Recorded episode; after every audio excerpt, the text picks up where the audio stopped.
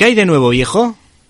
Este conejo de la suerte, Bugs Bunny, empezó como secundario y se convirtió en estrella. ¿Qué nos puedes decir de este conejo de la suerte? Pues Bugs Bunny, también llamado Serapio en algunos países hispanohablantes o el conejo de la suerte en España, es un personaje de dibujos animados que aparece en la serie de los Looney Tunes y Merry Melodies, producidas por Leon Singer para la Warner, Warner Bros. En el año 2002 fue nombrado por TV Guide eh, como el dibujo animado más grande de todos los tiempos, compartiendo este gran honor con Mickey Mouse. Y en la actualidad Bugs Bunny es utilizado como el emblema o mascota de la compañía Warner Bros. Fue creado oficialmente por Tex Avery y ganador de un Oscar. Su diseño original fue basado en un conejo llamado Happy Rabbit y desarrollado por diversos caricaturistas como Ben Hardaway, el creador del prototipo eh, aparecido en Porky's Hard Hands, eh, Bob Clampett y Robert Mackinson. Eh, quien creó el diseño definitivo, además de Chuck Jones y Fritz Freeland.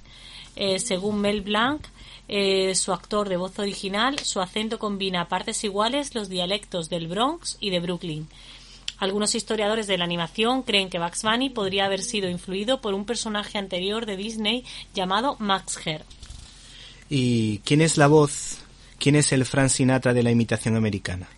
Pues es Mel Blanc, eh, llamado el hombre de las mil voces. Nadie como Mel Blanc eh, Melvin Jerome Blanc eh, eh, ha contribuido tanto a la popularización entre el gran público de la profesión de actor vocal de dibujos animados. Debutó profesionalmente en 1927 cuando apenas contaba con 19 años. Durante sus inicios como actor vocal colaboró además de Warner para otros productores de animación, incluyendo Walter Lantz, para quien creó la inmortal carcajada de su más popular personaje, el pájaro loco así como un único papel para Disney, el del gato eh, Gedeón en el largometraje de Pinocho. No obstante, Blanc fue obligado a firmar un contrato en exclusiva con Warner que le impedía participar en doblajes de los estudios de la competencia. Paralelamente a su trabajo como doblador, prosiguió su carrera en la radio.